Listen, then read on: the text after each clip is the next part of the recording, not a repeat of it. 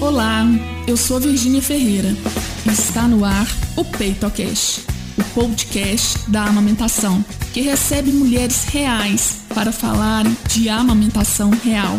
Aqui nós vamos falar sobre as delícias e os perrengues da amamentação desde a gravidez até o desmano. Então, vem com a gente para conhecer a história de hoje. Olá, estamos aqui para gravar o centésimo quinto episódio do PeitoCast, o podcast da amamentação real. E a convidada de hoje é minha aluna, minha colega, enfermeira, consultora de amamentação, a Lilian, gente. A Lilian que mora onde a gente tira férias, lá em Aracaju. que delícia! E ela é mamãe da Maria Cecília, de 4 anos. E hoje ela veio aqui para contar a sua história de amamentação. Então aqui ela, né, hoje é a mãe Lilian que vai contar para a gente toda essa experiência. Lógico que ela vai falar, né, se, se os conhecimentos da enfermagem ajudaram ou não, o que que se, se a experiência dela acabou atentando e fazendo ela se tornar consultora de aumentação. Gente, e ela é consultora de aumentação formada por quem? Vou deixar ela contar para vocês. Liliana, muito obrigada por ter aceito o convite. Eu fiquei imensamente feliz. Também. Fique então, à vontade para contar a sua história. Tá, na época que eu fui mãe, minha, eu estava um pouco afastada da enfermagem. Então, é que não influenciou muito, não. E a minha bebê ficou eu tive parto, parto prematuro, ela nasceu, nasceu 36 semanas, aí ela precisou ficar na UTI, que ela teve bolsa rota, aí ela pegou uma, teve taquipneia transitória, pegou infecção, aí ficou 15 dias na UTI. E nesse período que ela ficou na UTI, eu não podia amamentar ela, não podia botar no peito. Aí, botei, eu acho que no 14 dia, a médica deixou eu botar um pouquinho no peito e mandou eu tirar logo que eles tinham que medir a quanto ela estava ingerindo de, de, leite. Ela ficou, acho que uns bem uns 10 dias sem poder comer nada, só com a songuinha aberta, tomando um antibiótico e foi para a nutrição parenteral, né? Aí eu fiquei naquela aquela angústia, tinha muito leite, eu doei até quando eu estava em casa, porque tava, saía muito, tinha, jogava fora, uma parte ficava na maternidade e outra tinha que jogar fora porque não tinha utilidade. Aí eu comecei a doar, aí, enquanto ela não podia mamar. Aí quando foi, acho que no décimo terceiro, ela começou a tomar pouquinho, começou com 5 ml, aí aumentando gradativamente.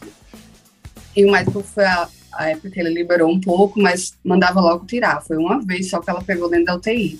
E eu fiquei naquela angústia, será que eu vou conseguir amamentar ela? Ela já teve tanto problema que o médico só liberou a alimentação dela, porque era meu leite. Ele perguntou se assim, você consegue deixar só seu leite para ela? Eu disse, consigo. Eu fico aqui, eu faço o que for. Naquela salinha angustiante de ordenha, só olhando para um relógio lá, batendo aquele barulho daquelas máquinas, uma mãe querendo se comparar com a outra. Era, um, ah, era uma rede de apoio e ao mesmo tempo uma angústia, né? E, infelizmente, a maternidade aqui não tinha muito apoio, assim, da, da parte da enfermagem. A psicóloga passava uma vez só, quando você recebia a notícia, que o impacto da notícia também foi horrível.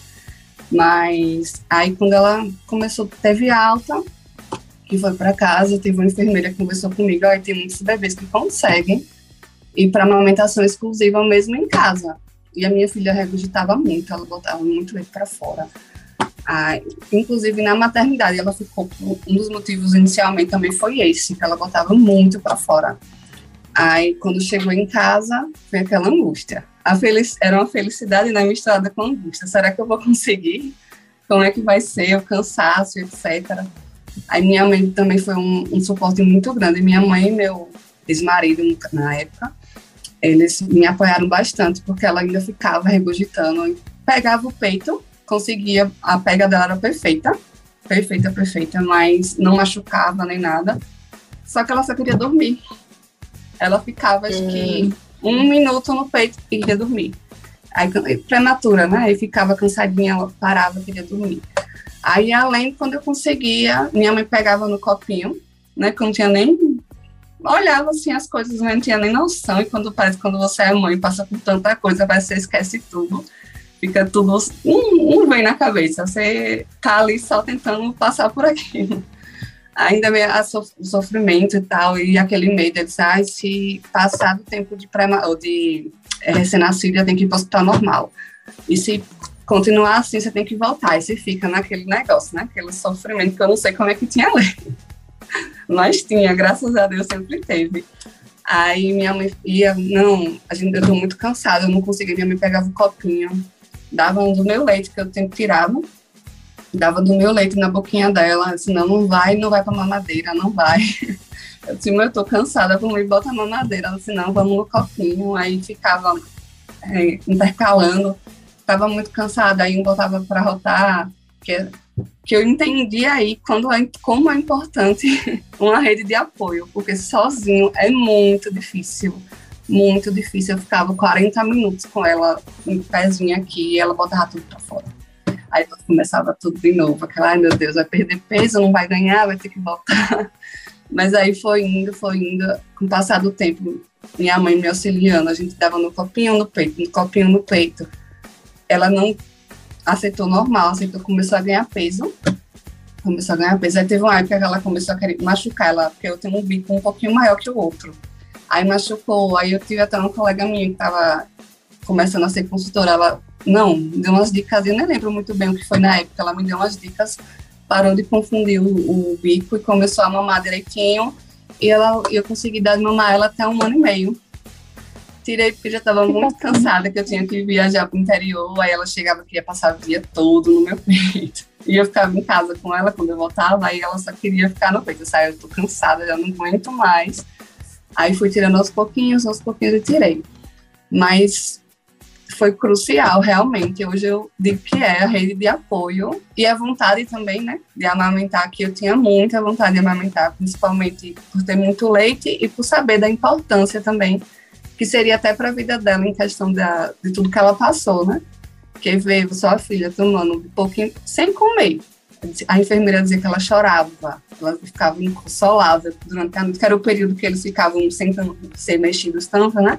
Ela disse que ela ficava inconsolável, ela só parava quando ela botava o dedinho na boca. Só sua filha chorava à noite, chora à noite, aquilo me matava.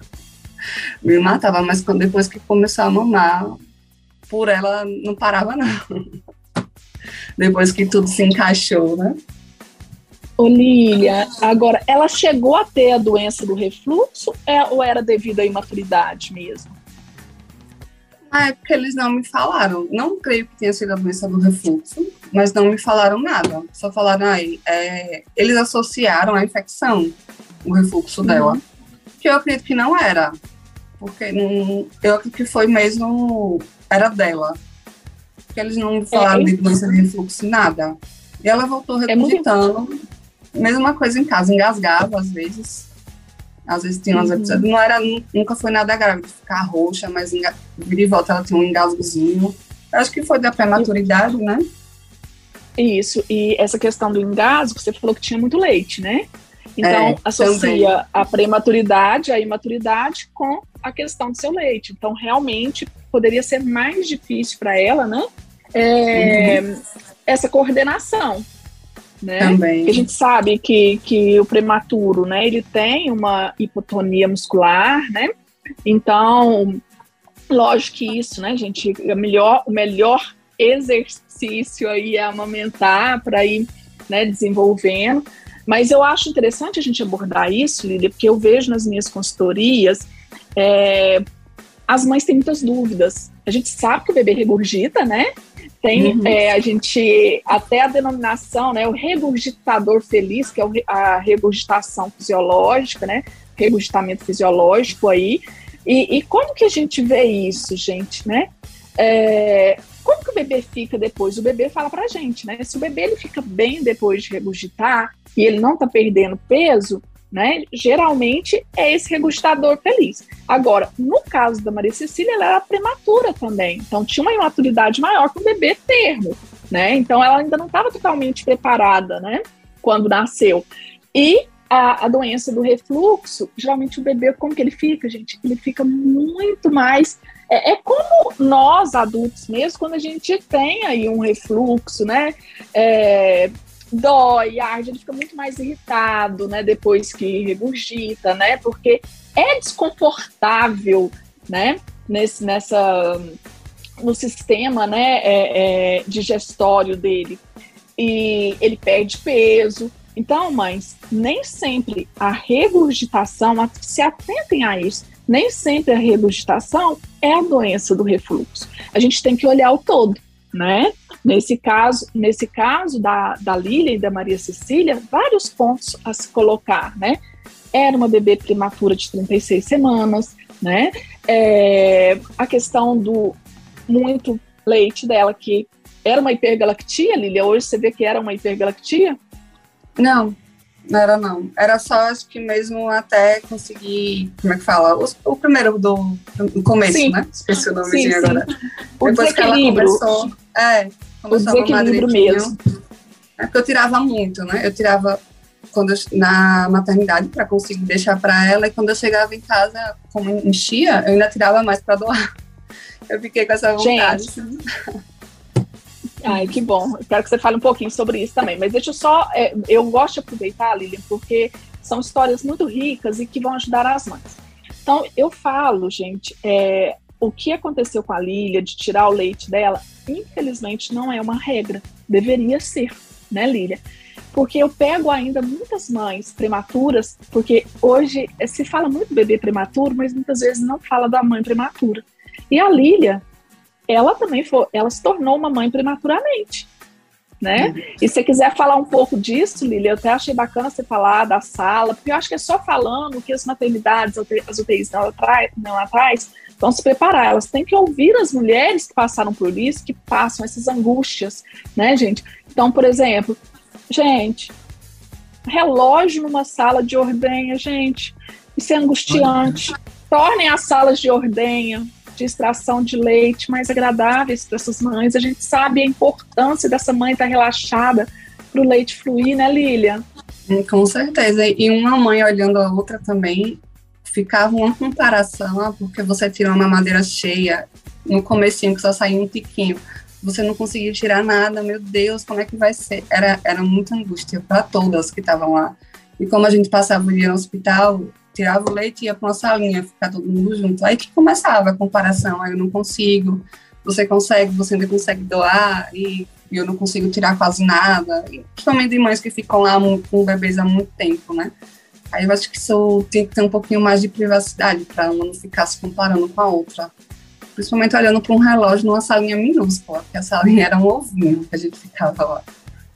Gente, musiquinha ambiente, colo, é, colorimetria, né? Trabalhem aconchego, deem aconchego para essas mães. Gente, por favor, né? Divulguem esse PeitoCast para chegar até as maternidades. Porque de repente eles não sabem tinha que saber, né, gente? Mas de repente eles não sabem dessas necessidades da mãe. Não sabem que um ambiente desse, como a Lília está falando, pode o quê? Inibir o reflexo de ejeção, a o reflexo de saída do leite. Tem que ser acolhedor, gente. Então, olha aí, a Lília deu duas, né, da, da experiência dela, deu duas dicas, né? A questão aí, né, da privacidade, né? Uma coisa que. Ou se não, né, Lília? prepare mais essas mães, mostrem que cada mãe é única, né? Que, por exemplo, a Lília pode tirar muito leite, mas a outra não conseguir e ver o que está acontecendo com a outra, ajudar. Então, acho que falta, se, se não tem local no hospital para dar privacidade para as mães, pelo menos que dê suporte para essas mães, né? Espera aí, orientação, né? Você não tem que se comparar com a Lília. Você não tem que se comparar com a Maria, né, com a Virgínia. Não, seu corpo é único. Vamos entender por que, que o seu corpo não está, né, é como você gostaria, se é possível. É, é nesse ponto que a gente tem que pensar, né? Ok. E uma outra coisa que me angustia muito no tratamento de prematuros e de mães, isso está mudando, né? É, eu já peguei muitas mães que os bebês ficaram internados. Quanto tempo que a Maria Cecília ficou? 16 dias. 16. A última que eu peguei, o bebê tinha ficado 21 dias internado. Mas já peguei, gente, prematuros mais extremos, inclusive que estão aqui no PeitoCast, né, de ter ficado três meses, né? Muitas vezes, gente, muitas maternidades não se preocupavam com a produção de leite da mãe. enquanto o bebê estava no neonatal, preocupava, Lília, ali com a, a, a, questão do bebê, né, com a alimentação do bebê, mas não se preocupava em manter, em estabelecer, porque é um momento de estabelecimento de leite, né, e manter essa produção.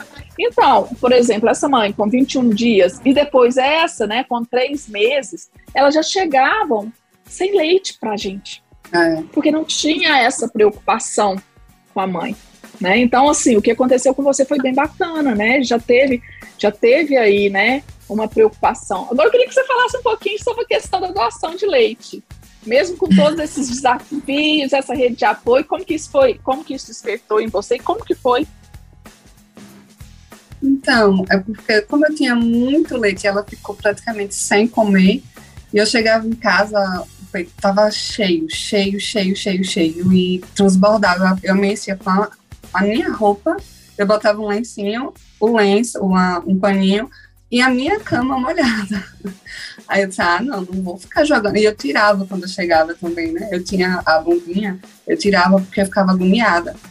Começava, nunca tive problema nenhum, mas começava a empedrar, doía. Aí eu disse, ah, eu não vou ficar jogando leite fora, não.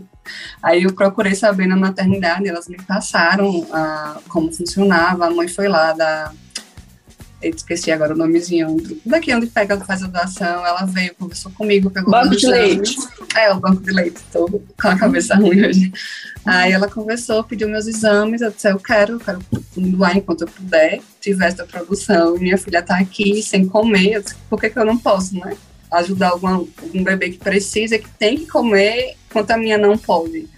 A minha mãe sempre minha, foi ah, maravilhosa, me dando apoio. Se não vamos, você quer, vamos, e me ajudou, me ajudava nesse processo para tirar em casa e eu fui doando. Enquanto minha filha não podia comer, eu estava ajudando alguém que podia, algum bebezinho. Que, que lindo! Que lindo. É. Gente, e é isso, tá? Toda mulher que amamenta é uma potencial doadora de leite. E é bem interessante que é, os bancos de leite, por exemplo, aqui em Belo Horizonte, nós temos dois, que é o Odete Valadares e o Sofia Feldman, né?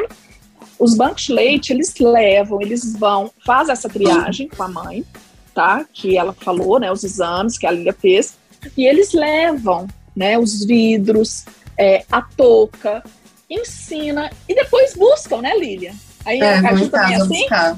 Isso. Vai em casa buscar, ensina, dá os potes e vai em casa, vai por dia com você e vai buscar o leite em casa.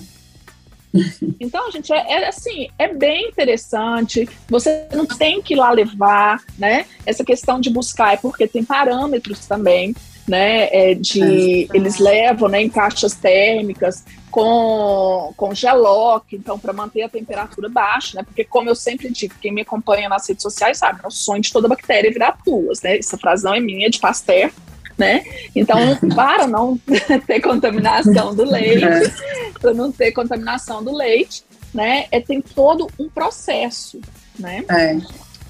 E esse leite, tá? Um pote desse leite, um potinho aí, acho que aquele potinho tem 500 ml, não é? Acho que é. é. Mais ou menos isso, é.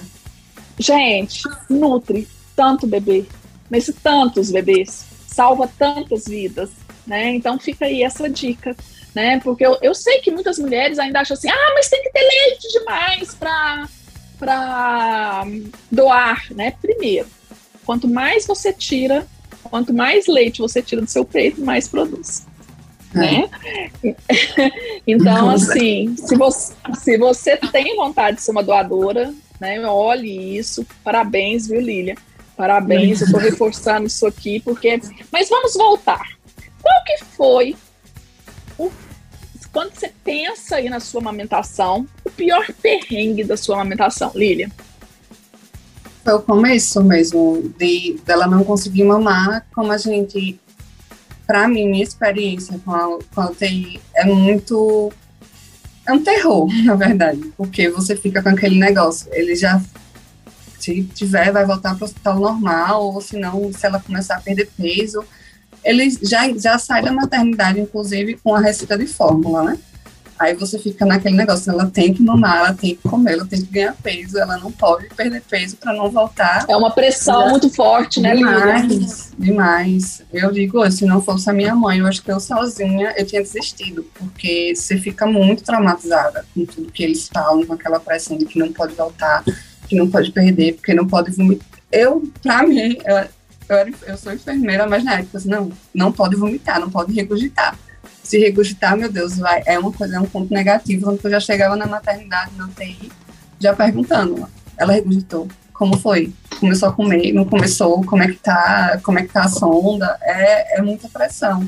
Eu acho que falta muito um olhar mais para a mãe também nesse, nesse momento, que é eles não, não sei como tá hoje, pelo menos na minha época, né? eles não têm um olhar com compaixão para aquela mãe, principalmente, infelizmente, na minha época, os médicos até quando eu perguntava alguma coisa assim, em relação a algum exame, ah, você, eu já ouvi isso, você é médica para querer saber isso? Eu, eu acho que a gente sai muito fragilizado quando a gente vai para casa de, de, tanta coisa que a gente passa lá dentro. Então é muito é muita tensão. E esse começo para mim foi um teste assim cardíaco mesmo. Se não fosse minha mãe, não, eu vou eu vou dar no copo. Eu nem sabia, minha é, dentista era da, da, área de saúde, mas não entendia nada sobre isso. Mas ela assim, não, é no copo, porque não vai confundir o bico e vai ser melhor para ela. Ela ia de copinho, minha filha tomava a coisa mais linda do mundo. Gente, olha, olha essa avó. Olha essa é. avó de, de, aplaudir de pé, dar os parabéns para ela e eu quero ela aqui no PeitoCast, viu? Papai, eu quero a história dela aqui. ela foi crucial, até na maternidade. Ela comidinha para mim, lanchinho, não, você tem que comer frutinha, tem que comer coisa saudável para não dar cólica, para isso, para aquilo, para ter leite. Ela já vinha na UTI comigo com os potinhos de lanche, você vai comer. Era chorando e comer. Você oh, tem que ter leite para sua filha. É. Sim. E qual a maior delícia? Quando você olha para trás, qual a maior delícia da amamentação? Ai, eu amei amamentar, ver ela mamando meus. É uma conexão. Você olhar, ver aquele olhinho brilhando para você, o apego. Quando ela ficou maiorzinha, ela.